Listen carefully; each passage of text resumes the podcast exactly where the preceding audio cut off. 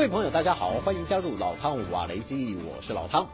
乌克兰等了好久，终于等到美国同意允许荷兰和丹麦移交 F 十六战机，这无疑是加强了乌克兰薄弱的空中战力。泽伦斯基对于美国的决定大表欢迎，并且感谢荷兰及丹麦在提供战机上做出了历史性的选择，证明了西方盟友致力提升基辅对抗俄罗斯的侵略。泽伦斯基大赞 F 十六的说法并没错。毕竟火力强大、机动灵活的这型战机，长期以来就是美军的主力战机之一，也是乌克兰足以和俄国先进战机抗衡的希望所在。因为乌克兰现役战机的主力机种是以米格二九和苏二七为主力，除了数量上加起来不到六十架之外，比起俄军的战斗机，至少差了一个代际。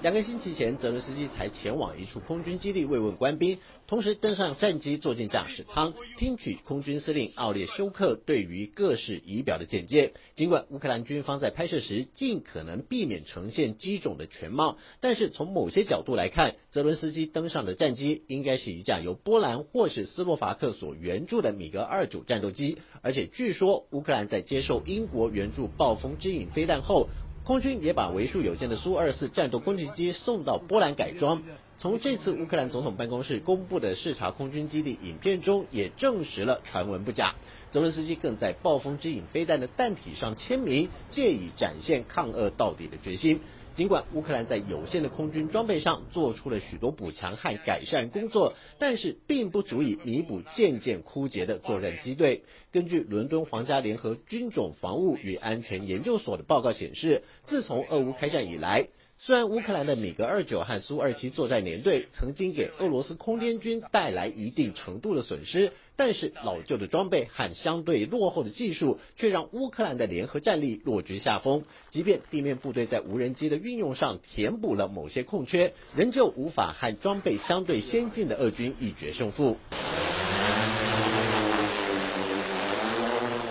尤其是乌克兰的无人机部队，确实在去年夏天打出好几场漂亮的战役，为乌克兰取得一系列胜利的战果。迫使俄军不得不在仓皇中放弃好几个已经控制住的战略城市或要地，尤其许多西方军事专家更是看好乌克兰有能力把俄罗斯军队赶出国境之外。就算西方当时还不愿意松口提供较为先进的战机，但是乌克兰人以小博大的顽强意志已经赢得国际社会的尊敬。然而，被称为战斗民族的俄罗斯又岂是浪得虚名？即便俄罗斯军方的反应不够及时，不过也让西方见识到，俄军前线作战部队和总参谋部的适应力确实非常强。就算那段时间俄军经常被打得抱头鼠窜、落荒而逃，但是俄罗斯人非常懂得在失败中总结经验。经过不断的试验和论证，找到对付乌克兰无人机的方法，甚至仿效乌克兰也组成无人机作战群，拿伊朗制的无人机来反制乌克兰的无人机部队。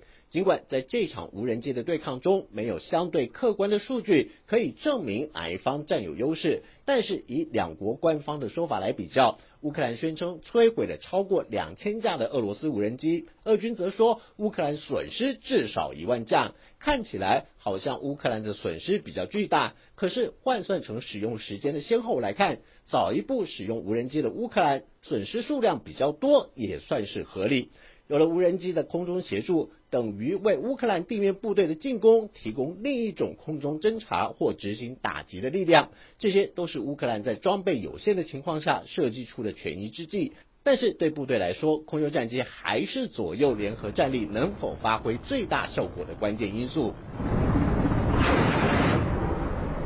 乌克兰陆航十八旅的官兵不讳言的说，他们经常能在作战区的上空看见俄军攻击机为部队提供掩护，在距离前线至少五十公里的地方发射各式对地打击的制导火箭或飞弹，先行攻击乌克兰守军的据点。负责保卫的战斗机则在周边监视是否有乌克兰的军机试图采取反击。一旦俄军战斗机察觉到目标，他们就能以逸待劳的发射中程飞弹击落乌克兰的武装直升机或攻击机。进一步削弱乌克兰空地联合作战的战力。乌克兰陆航旅上尉飞行官拉塔基就说，如果他们在执行任务时身边有像是 F 十六这类空优战机的保护，那么战场情况将会大有改观。俄罗斯的防空及攻击机部队肯定会躲得远远的。毕竟有了层次比俄军高一级的 F 十六坐镇下，乌克兰陆航旅就能更加自由自在的执行火力支援任务，而不是放任地面部队孤零零的独自进攻，面对一场又一场艰困的战事。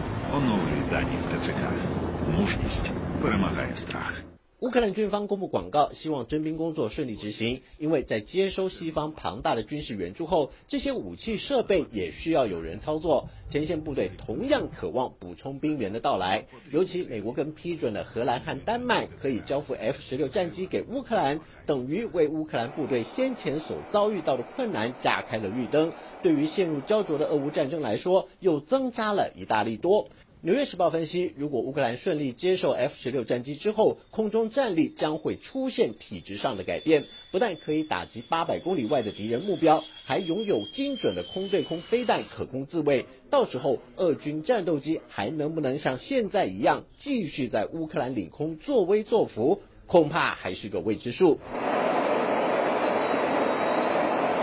说了这么多，乌克兰获得 F 十六战机的好处，看来两国僵持不下的战事很有可能会出现重大转折。但实际上，美军驻欧非空军司令部司令赫克就特别提醒，包括乌克兰在内的其他西方盟国，千万不要把 F 十六当成改变战争的万灵丹。毕竟现阶段要考虑的是，到底有多少乌克兰飞官已经接受过完整的教育和实飞训练，而且这批飞行员的英语能力是否达到可以和美军教官充分沟通的程度。另外，根据美国的训练准则，F 十六战机飞行员想要成为合格的战力至少需要飞行八百个小时。西方阵营的速成式训练能让乌克兰飞官了解并掌握多少 F 十六战机的特性和功能，也有必要列入到训练考核的项目中。因为这批乌克兰的年轻飞官是为抵抗侵略而付出努力，但是他们都没有真正飞过先进战机的经验。并不合适冒险投入作战任务中。尽管这是一项很有意义的投资，然而更需要长时间的投入。以他常年的军旅经验判断，至少在今年年底之前，西方阵营和乌克兰军方应该不会贸然将这批飞官派往战斗前线。换句话说，焦灼的俄乌战争在短时间内不太可能会看到 F 十六出现在乌克兰的空域内。好了，就到这里，我们下次见。